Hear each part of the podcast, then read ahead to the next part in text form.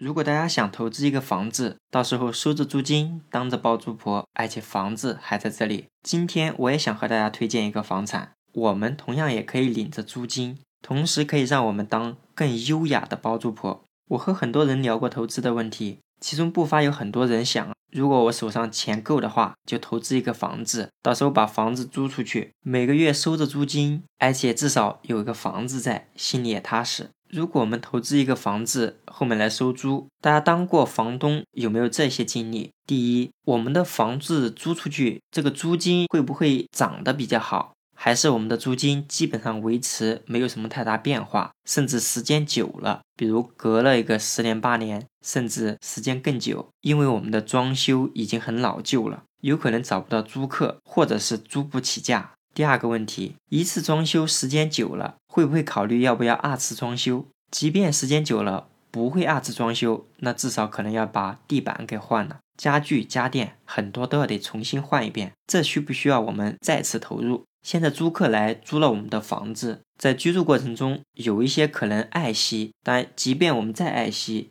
很多家具家电它因为老旧的问题会损坏出现问题。那租客肯定要第一时间喊我们赶紧过来把它给修理修理，修理需要花钱，主要是有没有这个精力来处理这些问题。还有就是我们把房子租出去，我们把房子租出去，能不能每个月按时收到租金呢？租客会不会因为他自己的一个经济情况延迟给我们这个租金？还有就是我们一个房子租出去，一般能租几年呢？这过程中，如果频繁的去换租客，会不会有一个收不到租金的空档期呢？我们有没有这个精力去找租客呢？没有的话，我们就要得找房产中介啊，需不需要交中介费呢？说到这里，当过房东的肯定就深有体会了。那么今天我介绍的这个房子，当然这个房子要打个引号，我们要把这个房子租出去收租金，就不存在前面说的这些所有的问题。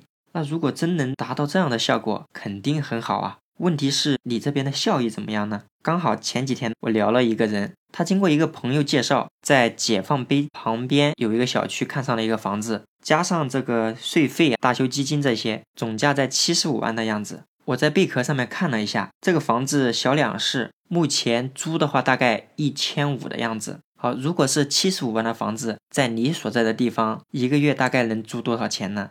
这里我们做个假设，假如真的买了这个房子以后，每个月都能收到一千五的租金，不管我们是把房子租出去了十年、二十年还是三十年，房租永远都不会降，家具永远都不用换。那如果他没有买这套房子，而是买了我推荐的这个房子，是什么一个情况呢？首先，七十五万不需要一次性交，分三年交清就行了，一年二十五万。在我们把这个七十五万缴满后一年，也就是说第四年开始，每年领一万八的租金，一直领多久呢？领十年。为什么只领十年呢？因为房租可以涨。怎么一个涨法？我推荐的这个办法，从第十一年开始，每年领两万四，再领十年，这不就已经领到了二十年？在我们领房租第二十一年的时候，房租还可以再涨，每年领三万六千块钱。这一次领多久呢？可以领二十年。大家看到没有？这里可以领四十年。这四十年过程中，我推荐的方式收的租金远远超过买一套真实的房产。